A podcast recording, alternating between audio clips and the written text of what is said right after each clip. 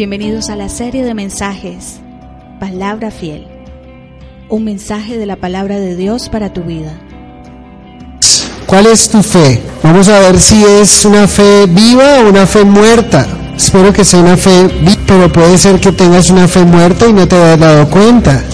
Entonces hoy vamos a, a aprender esto. Dice así Santiago capítulo 2, la fe sin obras está muerta. Dice, hermanos míos, ¿de qué aprovechará si alguno dice que tiene fe y no tiene obras? ¿Podrá la fe salvarle? Y si un hermano o una hermana están desnudos y tienen necesidad del mantenimiento de cada día, y alguno de vosotros les dice, id en paz, calentados y saciados, pero no les dais las cosas que son necesarias para el cuerpo, ¿de qué aprovecha? Así también la fe, si no tiene obras, es muerta en sí misma. Pero alguno dirá, tú tienes fe, yo tengo obras. Muéstrame tu fe sin tus obras, y yo te mostraré mi fe por mis obras. ¿Tú crees que Dios es uno? Bien haces. También los demonios creen y tiemblan. Mas ¿quieres saber, hombre vano, que la fe sin obras es muerta? ¿No fue justificado por las obras Abraham, nuestro padre, cuando ofreció a su hijo Isaac sobre el altar? ¿No veis que la fe actuó juntamente con sus obras y que la fe se perfeccionó por las obras? Y se cumplió la escritura que dice, Abraham creyó a Dios y le fue contado por justicia y fue llamado amigo de Dios. Vosotros veis pues que el hombre es justificado por las obras y no solamente por la fe. Señor, queremos agradecerte en esta noche, queremos bendecir tu santo nombre y rogarte que seas tú guiándonos en el estudio de esta noche y mostrándonos, Señor, eh, confrontándonos con nuestra fe, cuál es la fe que tenemos. Y rogamos, Dios, que seas tú hablando en nuestro corazón. En el nombre de Jesús, amén. Bueno, la semana pasada, si ustedes recuerdan, eh, vimos el pecado de hacer acepción de personas. No, no es algo eh, digno de nuestra fe, no es parte de nuestra fe hacer acepción de personas, porque nos convierte en jueces malos, con malos pensamientos, dice la escritura, porque nosotros podemos ver lo exterior, pero no podemos ver el corazón. Y también nos hace culpables delante de Dios cuando somos eh, cuando hacemos acepción de personas. Y veíamos que la acepción de personas puede hacerse cuando eh, nos dejamos guiar porque una persona sea un de un estatus socioeconómico mejor que el nuestro o, el que nos agrade, entonces eh, tenemos ciertas prebendas con esas personas y no es correcto. Entonces eh, la Biblia nos llama a amar a todas las personas por igual, amarles eh, las personas que están aquí, que son mis hermanos en la fe, verlo como un hijo de Dios y eh, honrarlo como tal. Pero Santiago sigue hablándonos acerca de la fe que tenemos nosotros. Recuerden que estamos viendo fe en acción, en la serie. ¿Sí? Y entramos al corazón de esta carta. ¿Por qué? Porque algunos han dicho de alguna manera que Santiago contradice la carta de las cartas de Pablo. Porque si ustedes se dan cuenta, Pablo nos habla acerca de la justificación o la, eh, la justificación por medio de la fe.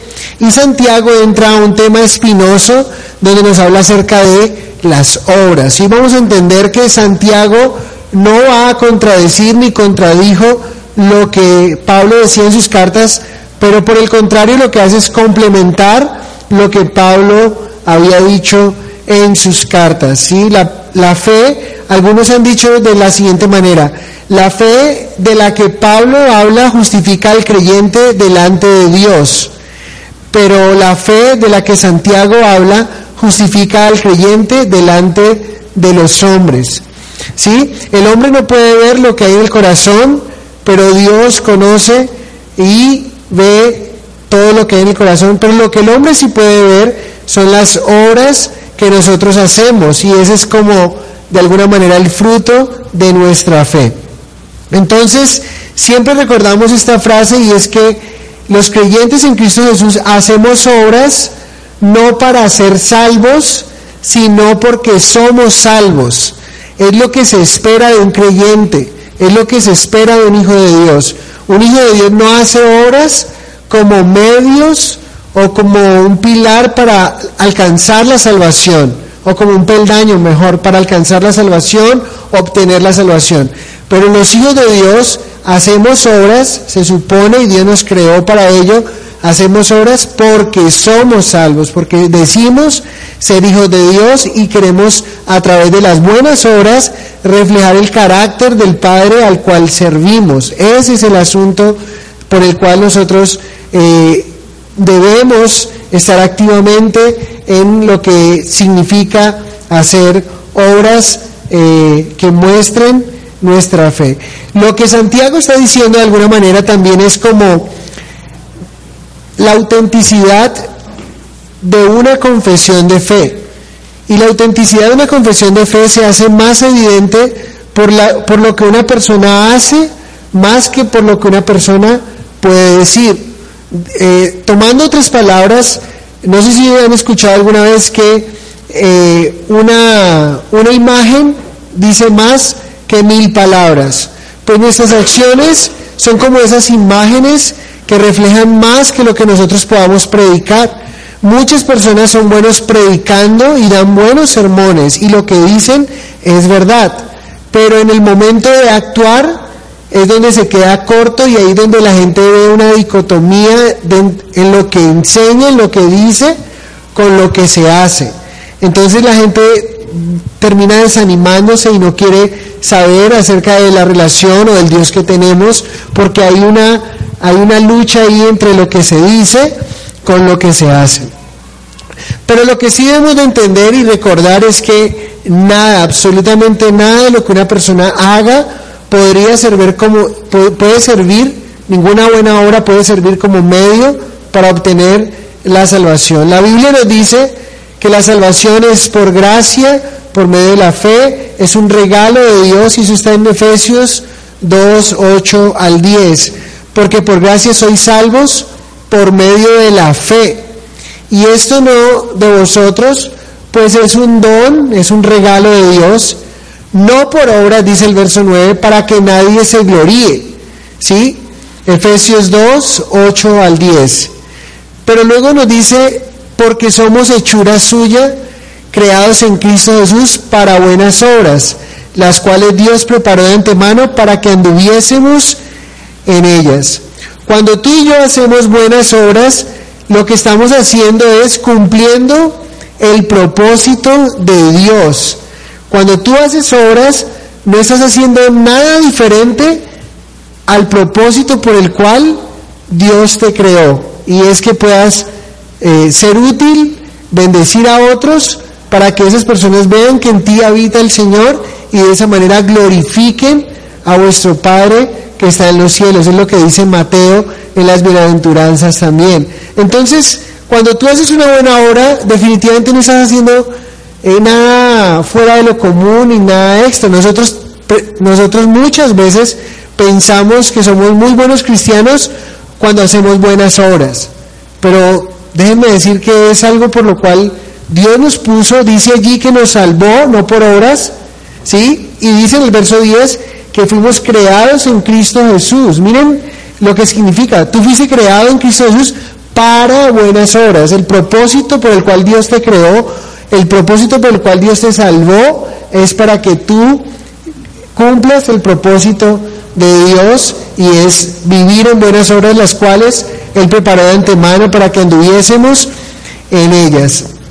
Entonces, nunca las obras nos servirán como, como peldaño para alcanzar la salvación.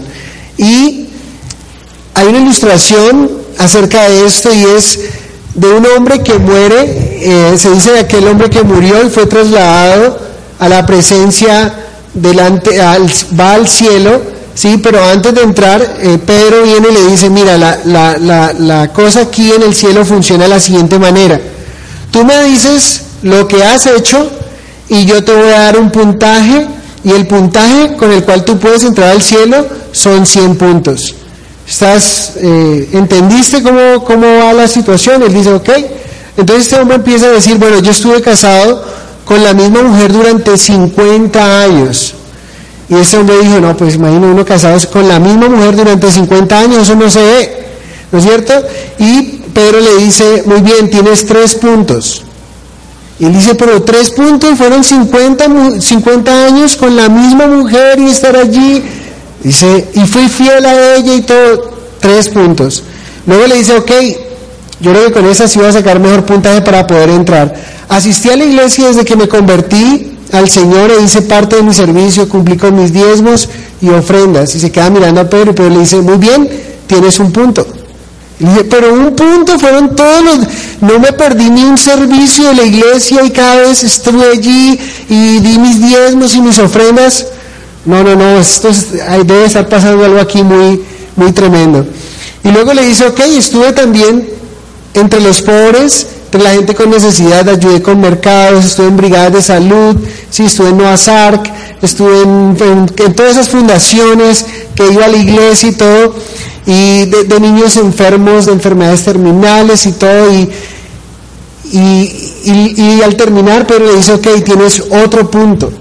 Y ese hombre dice, si sigo así, solo voy a poder entrar por la gracia de Dios. Y Pedro le dice, bienvenido, puedes entrar. Entonces muchas veces nosotros creemos que con la lista de las cosas que nosotros hemos hecho, vamos a poder entrar al cielo pero realmente es por gracia únicamente. La gracia de Dios es la única que nos va a permitir entrar. De hecho, si ustedes recuerdan, hay un pasaje que es muy fuerte y está en Isaías 64.6, cuando nos dice que si bien todos nosotros somos como sociedad y todas nuestras justicias como, trazo, como trapo de inmundicia. Y está hablando de que nuestras buenas obras son como un trapo de inmundicia cuando las queremos usar como, como un método para obtener la salvación. Cualquier persona que quiera ganarse, obtener la salvación, ¿sí? Por medio de las obras, la Biblia dice que es como una, un trapo de inmundicia, o sea, es algo tremendo, no, no nos sirve, ¿sí? Y así es vista las obras delante de Dios, porque cuando hacemos las buenas obras son vistas de esa manera cuando las queremos presentar para ganar para ganar esa salvación o para obtener la salvación, porque de esa manera nosotros estaríamos justificando la obra de Jesús en la cruz. Cuando tú quieres presentarte y ganar la salvación por medio de las obras, estás diciendo que lo que hizo Jesús en la cruz del Calvario no fue suficiente, que faltó algo más. Y entonces, cuando Jesús dijo en Juan 19:30, consumado es, inclinó su cabeza y entregó el Espíritu, eh, él, no estaba, él estaba diciendo algo que no era correcto.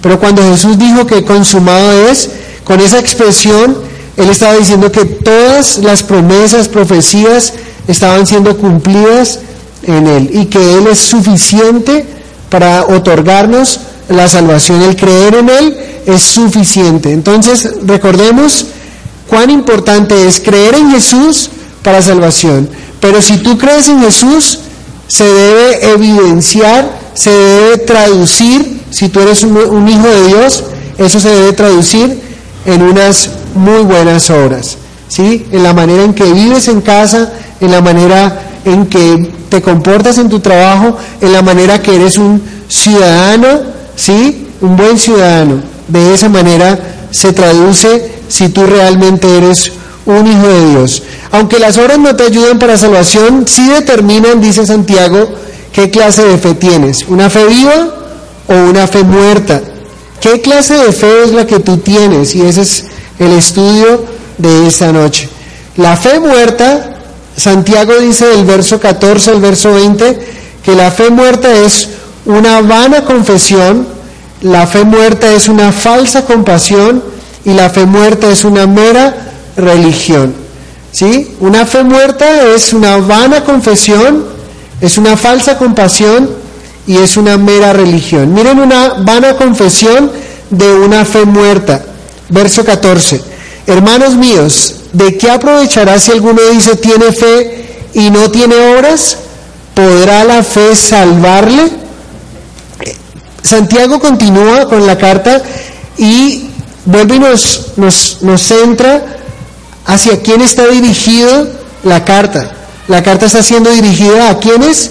A cristianos, dice hermanos, son hermanos en la fe. Santiago empieza recordando que esta carta fue dirigida a nosotros, a los creyentes, ¿sí? Y lo interesante es que algunos estaban diciendo que tenían una fe salvadora, pero nunca daban evidencia de ella. Y por eso Santiago los está confrontando. ¿Cómo se puede dar una evidencia de que alguien tiene una fe viva? A través de las buenas obras. ¿Sí?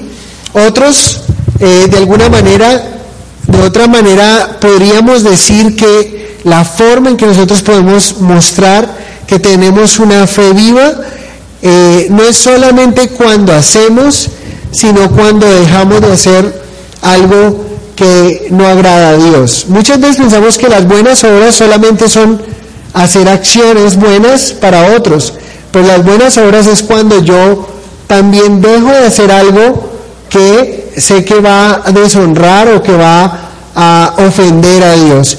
Santiago nos ha estado hablando acerca de esas, de algunas de ellas, como soportar la tentación es una buena obra, y eso está en Santiago, en Santiago 1.12. ¿sí? Cuando tú te eh, soportas la, tentación en el Señor, estás haciendo una buena obra.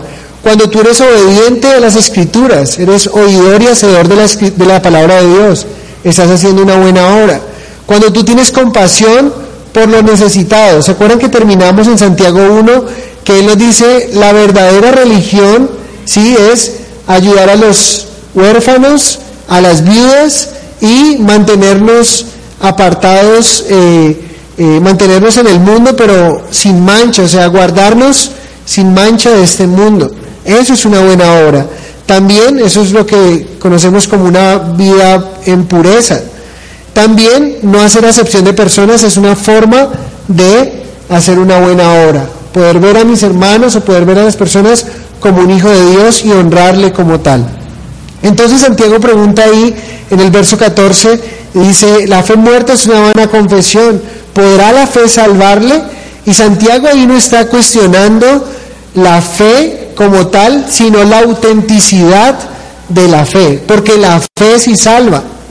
Acabamos de ver que por gracia somos salvos por medio de la fe. La fe en Jesús te salva, pero lo que está cuestionando Santiago en el verso 14 es la autenticidad de la fe.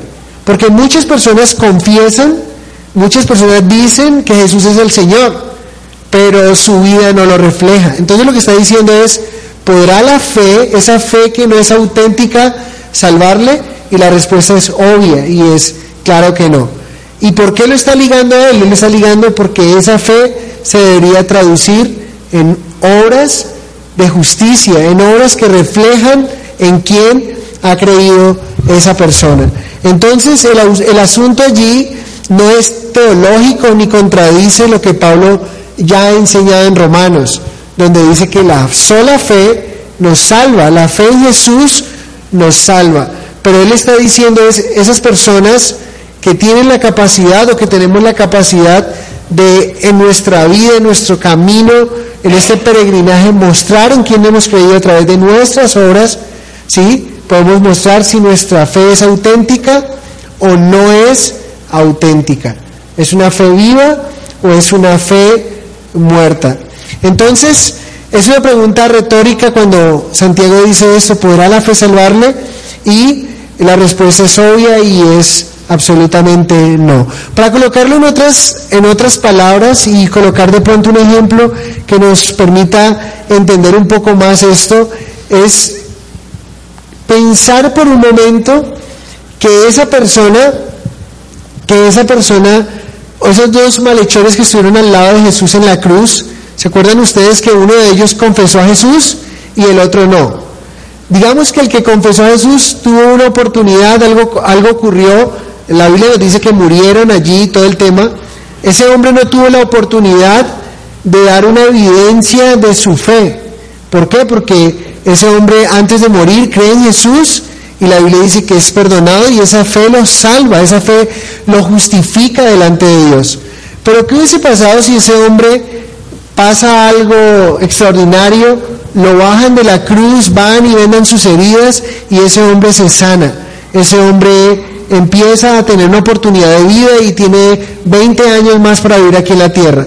¿Cómo puede uno evidenciar que ese hombre dio una confesión real y genuina de que Jesús es su Señor y su Salvador personal? La Biblia dice que ese hombre estaba ahí colgado porque era un ladrón. Sí, eran ladrones, guerrilleros y bueno, Barrabás tenía los tres, homicida, guerrillero y ladrón.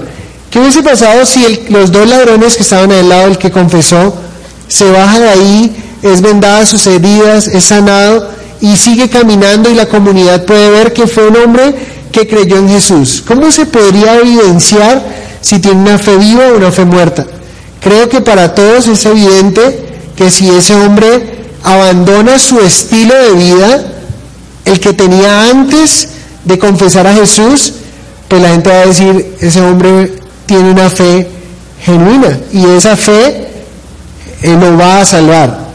Pero imagínense ustedes que ese hombre dice, eh, Señor, acuérdate de mí cuando estés en el paraíso. Y le dice, eh, claro que sí, bueno, y todo el tema, pero algo ocurre, ese hombre se baja y ese hombre empieza a caminar de una manera incorrecta, a mostrar totalmente algo opuesto a lo que el Señor eh, dice en su palabra. Entonces, para nosotros sería como está en duda. El que conoce el corazón es el Señor. No sabemos si al final algo más ocurre y antes de morir eh, se arrepiente y, y, ese hombre disfrutará de la presencia del Señor. El Señor es el único que sabe, pero como les digo, Santiago nos podría mostrar que, que la fe genuina se evidencia en esas buenas obras.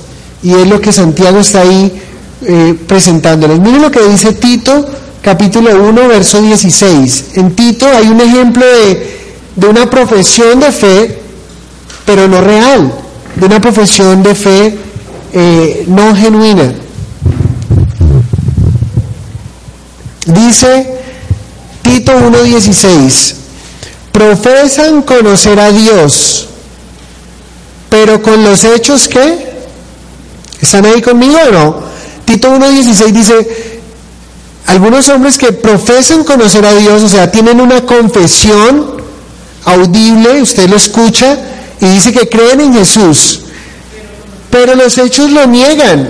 Y luego dice, Pablo aquí en Tito dice, siendo abominables y rebeldes, reprobados en cuanto a toda buena obra. Miren lo que dice, y reprobados en cuanto a toda buena obra. Entonces la fe sin obras es una fe muerta, no produce salvación. Hay muchos más ejemplos de esa fe en toda la Biblia.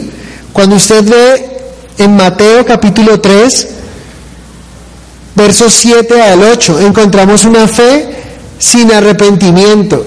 Mucha gente puede decir que tiene fe en Jesús, pero no se ha arrepentido de sus pecados. Es una fe muerta. Dice Mateo 3, 7 al 8, al ver que muchos de los fariseos y de los saduceos venían a su bautismo, les decía, generación de víboras, ¿quién os enseñó a huir de la ira, de la ira venidera? Haced pues frutos dignos de qué? De arrepentimiento. Aquí está Juan el Bautista viendo unos hombres que venían, ¿sí? Al bautismo que él estaba haciendo, el bautismo en agua, y él dice, generación de víboras, ¿sí? ¿Quién les enseñó a huir de la ira venidera? Hagan frutos dignos de arrepentimiento. O sea, podrían venir a un rito, pero ese rito del bautismo, sin un arrepentimiento genuino, como, como enseñó mi hermano una vez acerca del bautismo, es un pecador mojado. ¿Sí? Una persona que viene y se mete al agua, pero vive igual o peor que antes de su confesión. O sea, no, es una generación de víboras, frutos dignos de arrepentimiento. Fe de dientes para afuera, está en Mateo 7:21. Jesús dijo, no todo el que me dice Señor, Señor, entrará al reino, en el reino de los cielos, sino el que qué, el que hace la voluntad de mi Padre que está en los cielos. Aquí encontramos una fe, una fe de dientes para afuera, ejemplos de fe muerta. ¿sí? Una fe de dientes para afuera, una fe sin arrepentimiento, una fe por conveniencia. Ustedes saben que hay muchas personas que inician relaciones por conveniencia. Pues hay una fe, hay gente que declara que es su Señor, pero por conveniencia. ¿Cómo así? Miren lo que dice Juan 2, 23 al 25. Esto es una fe superficial. Estando en Jerusalén, en la fiesta de la Pascua, muchos creyeron en su nombre, viendo las señales que hacía. Pero Jesús mismo no se fiaba de ellos porque conocía a todos y no tenía necesidad de que nadie le diese testimonio del hombre, pues él sabía lo que había en el hombre. ¿Se dan cuenta? Esa es una fe superficial. Es una fe que dura lo que dura un milagro.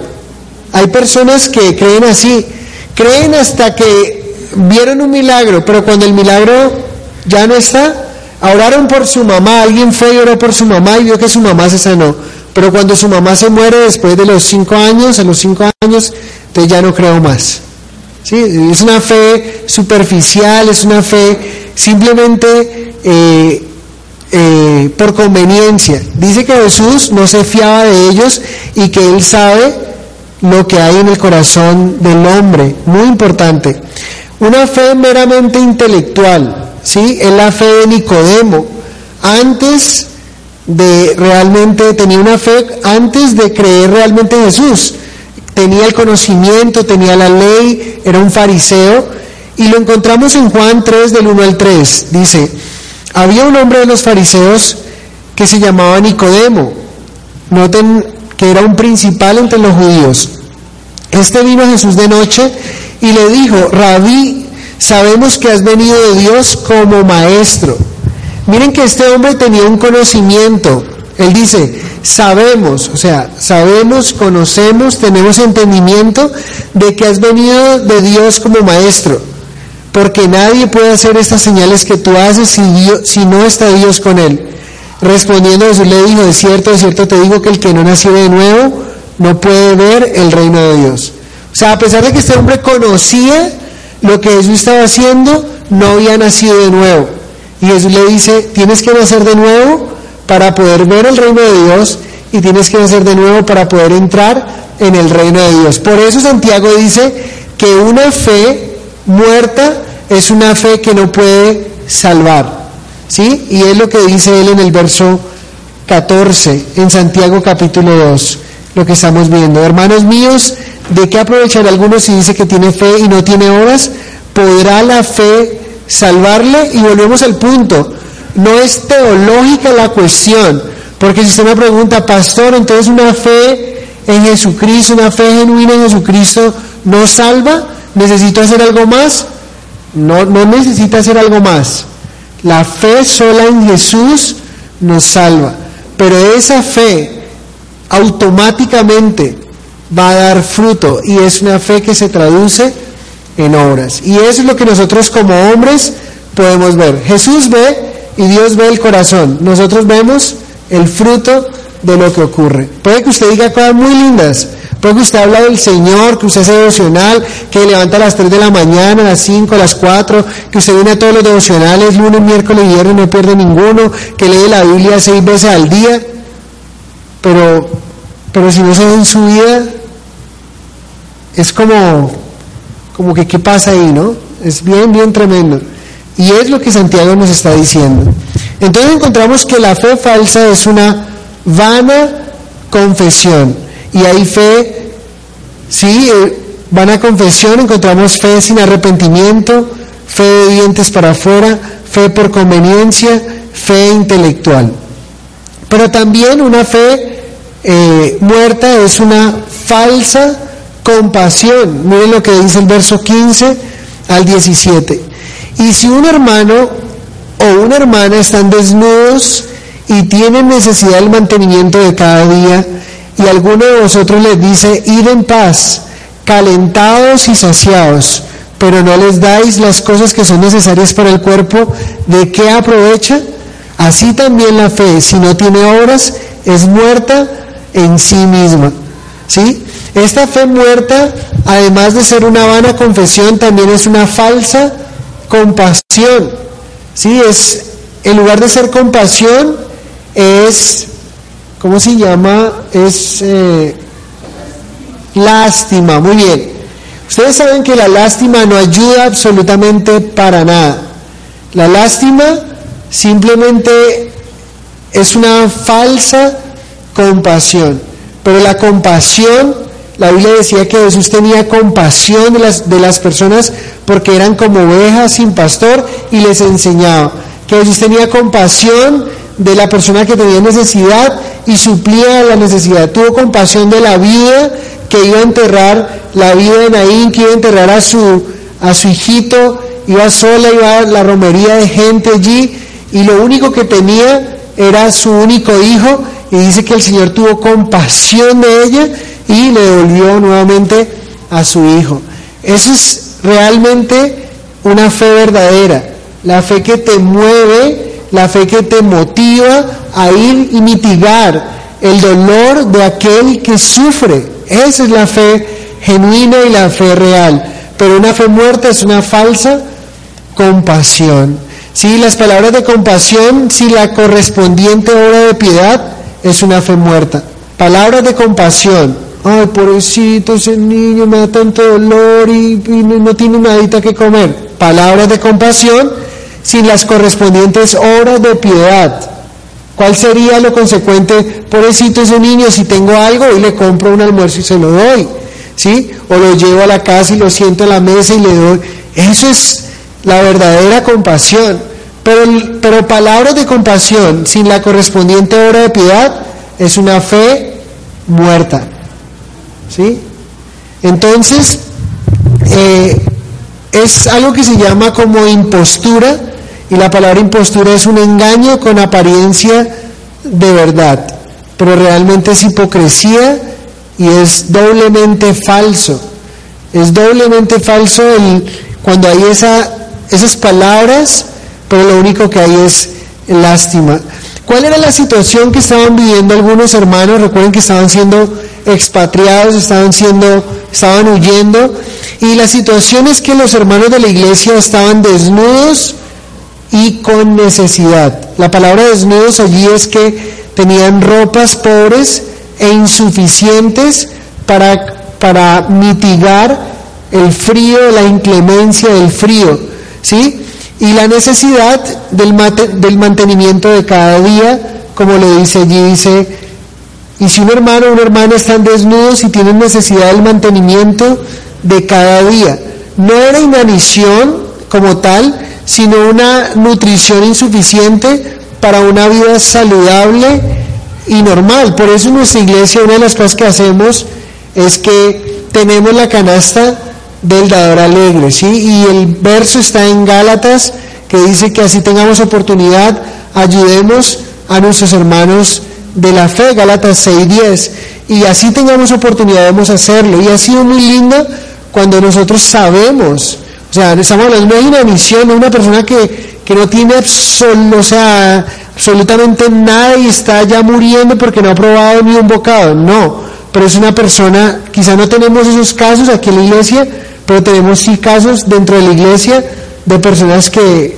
que con dificultad pueden tener tres golpecitos al día, que con dificultad pueden tener pueden tener un, dos, dos comidas en, en el día y, y situaciones pasan económicas difíciles, pero no están colocando tampoco su rostro austero, porque eso es lo que la Biblia también enseña, sino que se conoce su situación y de una manera prudente, nadie tiene que, nadie toca trompeta aquí y los, los nominados del, de la semana son, sí, entonces venga y venga aquí por el mercado y nada de eso, sino ah, nadie se dio cuenta y simplemente se, se, se bendice y y tampoco nadie se da cuenta quién vino y puso allí en la canasta, pero se reparte con el ánimo de poder bendecir a aquellos que lo necesitan. Entonces, que alguien, que, alguien que esté pasando esta clase de necesidad, ¿sí? le, le falta, tiene carencia de necesidades básicas, como es el abrigo, como es el alimento, y que reciba como respuesta su necesidad por parte del otro hermano, id en paz, calentados y saciados, es una declaración despiadada, una actitud de total desinterés por el bienestar de los demás. El ir en paz es equivalente al automático Dios te bendiga. Está pasando una necesidad tremenda y, ah, bueno hermano, Dios lo bendiga. ¿Sí? Es un cliché nomás. O calentados equivale a que Dios te bendiga, que Dios te cuide. ¿Sí? Pero sin tener la más mínima intención de ser el canal para tal cuidado. Yo creo que nosotros tenemos que estar atentos, ávidos para saber que si alguien está en esa condición y que yo le diga Dios te bendiga y que Dios te cuide, pero yo quiero, yo quiero ser el canal por el cual Dios quiere cuidar a ese hermano. Me bendice mucho y siempre una de las cosas que, que bendigo a alguien cuando ha tenido un gesto de cuidado hacia mi vida es agradezco tanto al Señor por que tú seas ese canal por el cual Dios ha decidido bendecirme y que tú te dispongas para hacer ese canal de bendición para mi vida. O sea, creo que es súper lindo ser ese instrumento de amor con el cual Dios se hace real a mí. Y la forma en que Dios se hace real a nosotros es a través de nosotros mismos. Cuando nos mueve por medio del amor a abrazar a un hermano, a bendecirle, a tener una ofrenda con él, a, a, a poder mitigar su dolor. Es muy importante. Y entonces cuando alguien tiene estas necesidades básicas y solamente le dice id en paz y calentados, son equivalentes a Dios te bendiga, que Dios te cuide, pero sin estar interesado en que Dios, si yo me di cuenta y si yo estoy ahí y puedo hacerlo, eh, no estoy interesado en ser ese canal de bendición. Santiago pregunta, ¿de qué aprovecha? O sea, ¿de qué te sirve que puedas decir Dios te bendiga si, si no estás interesado en ser el canal que Dios quiere usar. ¿Sí? ¿De qué aprovecha que Dios te cuide sin el más mínimo cuidado? Es un vergonzoso y fatuo comentario. ¿Sí? Que Dios tenga cuidado de ti sin, sin, sin tener siquiera la intención de poder ser parte de esa bendición es un vergonzoso y fatuo comentario. No tiene provecho o valor alguno. Y quiero ilustrarlo de esta manera. Una reina europea que hace siglos que fue a ver una obra de teatro dejó fuera a su chofer durante el invierno. El drama de la obra de teatro que ella fue a observar fue tan conmovedor que ella no paró de llorar. Pero cuando regresó al coche encontró a su chofer muerto a causa de frío. No derramó ni una sola lágrima esta mujer se conmovió profundamente por una tragedia ficticia en el teatro, pero permaneció inconmovible por una real en la que estaba directamente implicada y de la cual era responsable. ¿Y cuántas veces nos puede ocurrir lo mismo? ¿Sí? Vamos, vemos una película en cine, estamos ahí, nos vemos extraordinario y vemos un niño con necesidad y toca nuestro corazón y no paramos de llorar en toda la película y soplamos para no llorar mucho, sí, y, tremendo y esa situación familiar y lo implacable, pero estamos en iglesia y somos implacables con aquel que es mi hermano, con que es mi hermana, o voy a la casa y maltrato a mi mamá, o y respeto a mi papá, o, o sea, es, o sea, nos conmueve una historia quizá real o ficticia, ¿sí? En la pantalla grande eso nos conmueve. Pero nos conmueve una historia real de carne y hueso. Estoy ahí viendo, viendo una necesidad ahí y, y, no sacarnos el bocado para compartirlo, el bocado de nuestra boca para compartirlo. Es un fatuo comentario, simplemente decir Dios te bendiga sin no tener la intención de querer ser parte de la bendición. Entonces creo que es un jalón de orejas para nosotros y yo le doy gracias al Señor, porque yo creo que nuestra iglesia es una iglesia que, que puedo ver esa hermandad. En esos días visitando a alguien, eh, me di cuenta como eh, un hermano de la iglesia Dios lo usó para bendecir económicamente a otro hermano de la iglesia y me contaba, me decía, mire, yo no, yo no fui le dije nada, pero esa persona se me acercó y me dijo, el Señor me puso en mi corazón darte esta bendición. Y me decía, era exactamente el valor que necesitaba para mi arrendo. Y era una cantidad interesante y dice uno, qué bendición. Qué bendición que esas cosas pasen en medio de nosotros. Qué bendición que esas cosas ocurran en medio de la iglesia. Y decía, Señor, gracias porque tú tienes cuidado de nuestros hermanos. Y hay hermanos que están con un deseo de bendecir unos a otros y esa es una fe viva. Y esa es una fe real. Y lo lindo es saber que hacemos esto y que cuando lo hacemos no sale siquiera de nuestros diezmos, porque es irrespetuoso delante de Dios hacerlo, pero sale de una ofrenda extra de lo que yo quiero bendecir a mi hermano. Y eso es algo maravilloso, que ese corazón esté en medio de nosotros, que esas vidas estén en medio de nosotros, es una bendición. Entonces, tenemos que pedirle al Señor que nos dé una fe viva y no una fe muerta.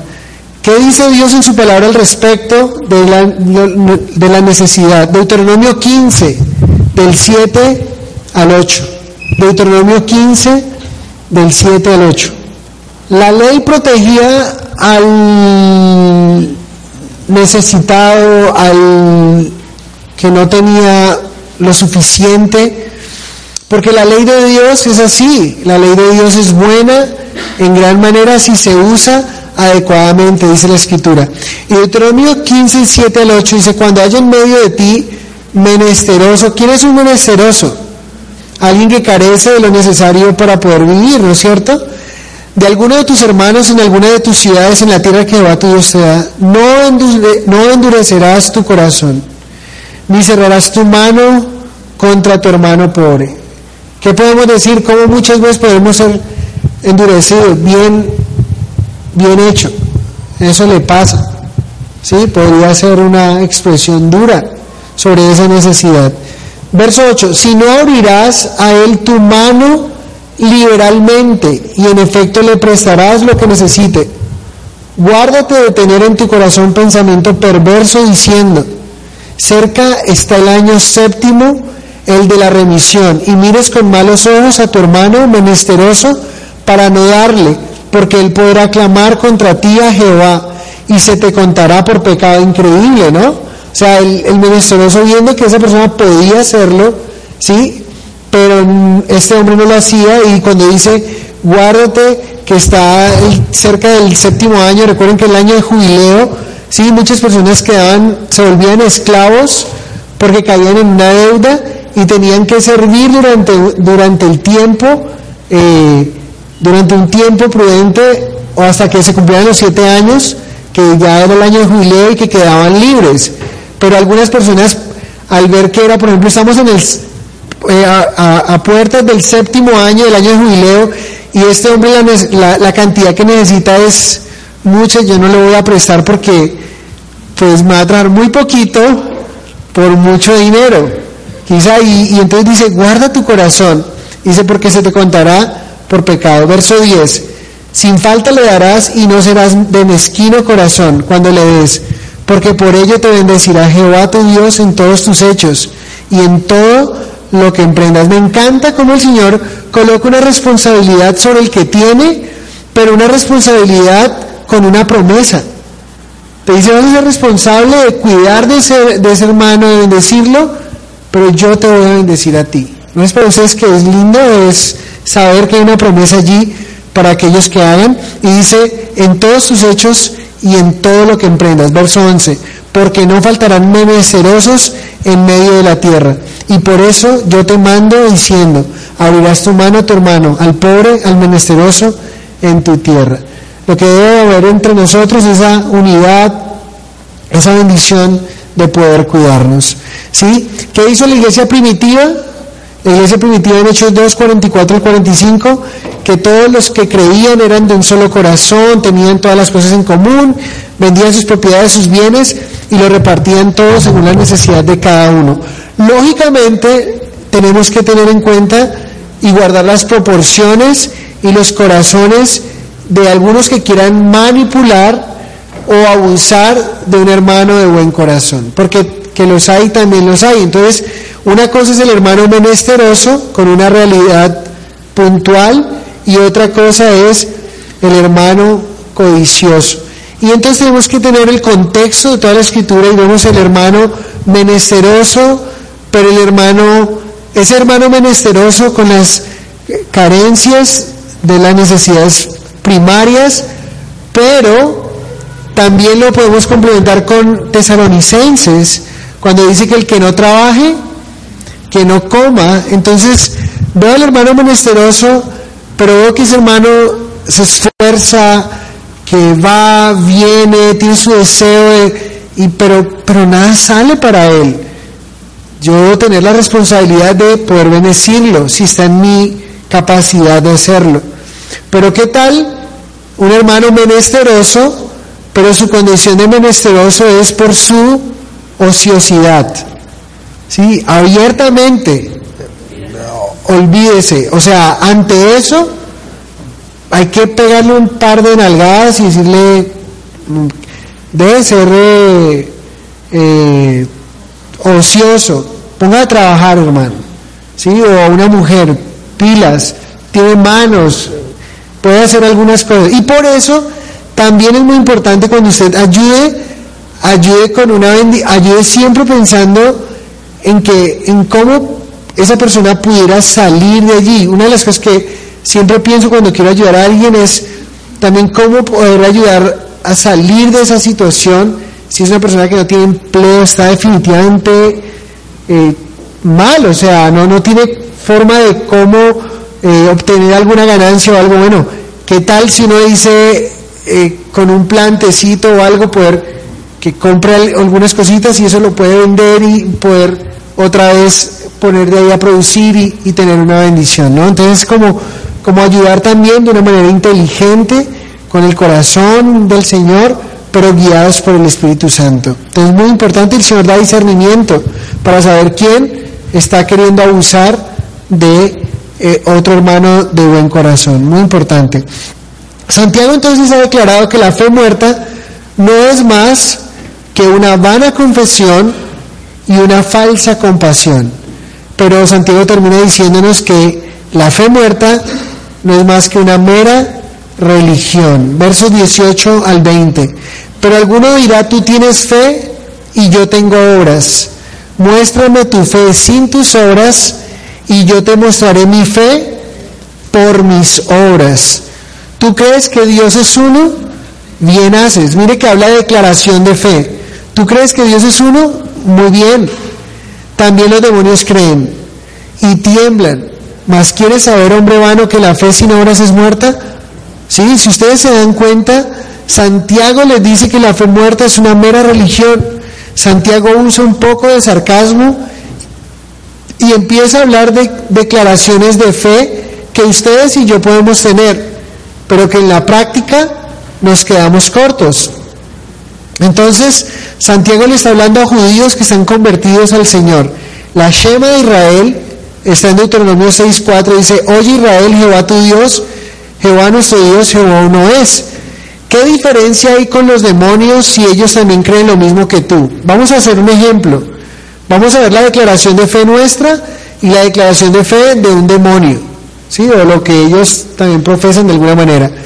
Los creyentes somos monoteístas, sea, creemos que Dios es uno. Los demonios también, ¿sí? Los creyentes somos conscientes de la verdad de Dios. Los demonios también. Los creyentes somos creemos que las escrituras son la palabra de Dios. Los demonios también. Satanás citó a Jesús las escrituras. ¿Sí? Interesante. Los, creyentes creemos que Jesucristo es el Hijo de Dios. ¿Ustedes qué creen? ¿Los demonios creen que Jesucristo es el Hijo de Dios? También. En Marcos 1.24, los demonios dijeron lo siguiente. Ah, ¿qué tiene diciendo, ah, ¿qué tienes con nosotros Jesús Nazareno? ¿Has venido para destruirnos? Sé quién eres, el Santo de Dios. ¿Qué diferencia hay entre los demonios y nosotros si simplemente decimos pero no hacemos y no, no, no vivimos realmente lo que profesamos. Los creyentes son conscientes de que la verdad de que conocemos la verdad acerca de Dios, de que de Cristo y del Espíritu Santo. Los demonios también eh, son conscientes de la verdad acerca de Dios, pero odian esa verdad y la aborrecen. Nosotros creemos que Dios es uno, ellos también lo creen, pero también lo que debemos entender es que ellos se erizan ante el temor de Dios. Dice que los demonios tiemblan, ¿sí? Son más sensibles y realistas que los que tienen una fe muerta, es lo que está diciendo Santiago. Los demonios son más sensibles a la presencia de Dios que un, que un creyente o que alguien que profesa decir que cree en Jesús, pero que su fe es una fe muerta. Porque él dice aquí, eh, más quiere saber, hombre vano, que la fe sin obras es muerta. No, perdón. Verso 19. ¿Tú crees que Dios es uno? Bien haces. También los demonios creen y tiemblan. Ellos creen. Y a diferencia de, y a diferencia de tú que tienes una fe muerta, los demonios tiemblan. Tú no tiemblas ante la presencia de Dios. Entonces una fe muerta es una fe sin fruto, es una fe eh, que no tiene absolutamente la muestra real que evidencie en quien has creído. Jesús dijo que los que no den fruto, en Mateo 7, 19 al 20, todo árbol que no da, no da buen fruto es cortado y echado en el fuego. Así que por sus frutos los conoceréis. Entonces una fe muerta se va a convertir, si tú tienes fe pero no tienes obras, esas obras que Dios, por las cuales Dios creó para que tú anduvieses en ellas desde antes de la creación, tu fe muerta es una vana confesión, es una falsa confesión y es una mera religión. Si es una confesión hueca, es una confesión falsa y simplemente es una religión, porque los demonios también creen lo mismo que tú. Si tienes una fe falsa, si tienes una fe muerta. Entonces, Santiago va a continuar acerca, hablarnos de qué es una fe viva y cómo se caracteriza una fe viva. Y eso lo vamos a ver dentro de ocho días. Entonces, la fe viva, una de las cosas de la fe viva es que está ligada a la obediencia al Señor. Entonces, recordemos eso, ¿no? ¿Qué clase de fe tienes? ¿Una fe muerta o una fe viva? Si es una fe viva, se debe de evidenciar en el fruto. Si es una fe muerta, también se puede ver a través de lo que dices creer, pero no se ve nada de fruto en tu vida. Señor, te doy muchas gracias por esta noche, por hablarnos y ruego, Señor, que nos sigas animando a permanecer en una fe verdadera, en una fe firme y una fe viva que pueda traducirse en esas buenas obras que tú eh, quieres que nosotros andemos, eh, que, tú quieres que nosotros vivamos, Señor. Gracias por, eh, por hablarnos y ruego, Señor, si hay alguien en este lugar que quizá habla muy bonito de ti, ha hecho confesiones públicas muy bonitas acerca de ti, pero que su vida no refleja lo que dice creer de ti, Señor, yo te pido que hoy pueda tomar conciencia de esto porque Santiago pregunta dice, ¿podrá esa fe salvarle? Quizá que estas personas puedan eh, cuestionarse, eh, evaluar un poco esa fe que dicen tener y si es una fe muerta, sin arrepentimiento, una fe intelectual, una fe por conveniencia, eh, hoy puedan volver a ti, Señor, hoy puedan arrepentirse y confesarte a ti, pero empezar a vivir de una manera distinta y de una manera que sea congruente a su declaración de fe. Gracias te damos, Señor, por, por hablarnos y te pido, Señor, que coloques en nuestro corazón un deseo de, de amarnos unos a otros, Señor, y de poder identificar necesidades en medio de nosotros y poder abrigar esas necesidades, poder mitigar el dolor de aquellos que sufren, poder bendecir a nuestros hermanos con un plato de comida con una provisión en la canasta del amor, con una ofrenda eh, que sea útil para ellos, Señor. Ayúdenos a, hacer esto de corazón porque hay una promesa en medio de esta bendición es que tú prometes bendecir a aquel que abre su corazón de una manera liberal para el que tiene necesidad. Te pido por aquellos hermanos que están pasando necesidad en nuestra iglesia, sé Señor que hay personas aquí en medio de nosotros que con dificultad pagan un arriendo, Señor, que con dificultad tienen el, eh, el diario, Señor, para, para alimentarse. Te ruego, Señor, que abras las ventanas de los cielos, que derrames una bendición hasta que sobre y abunde, Señor, para que puedan compartir con otros que también tienen necesidad. Señor, y te pido por aquellos que tienen eh, una economía fuerte, que tú los has fortalecido, has prosperado de una manera especial. Te ruego, Señor, que eh, coloques un corazón humilde, Señor, que nuestra confianza no esté en las riquezas y que podamos siempre verte como nuestro proveedor y que haya un gusto y un deseo al eh, ser fieles a ti con nuestros bienes ofrendas, pero también compartir con el que tiene necesidad. Te lo pedimos en el nombre de Jesús. Te damos muchas gracias. Amén. Oramos para que este mensaje toque tu corazón y puedas crecer en el conocimiento de la verdad de Dios. Si quieres entregar el control de tu vida en las manos de Dios, repite conmigo esta oración. Señor, quiero ser tu hijo. Hoy reconozco que necesito de ti. Perdóname cuando te he ofendido. No quiero hacerlo más. Necesito que me enseñes a amarte, conocerte y a entender tu verdad. Quiero saber qué es tenerte a mi lado en todo momento, porque no quiero seguir mi camino solo. Toma el control de mi vida, de todo lo que soy, en el nombre de Jesús. Amén.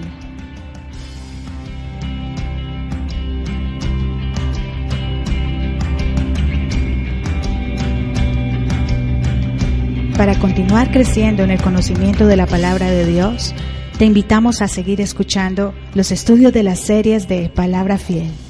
Dios te bendiga.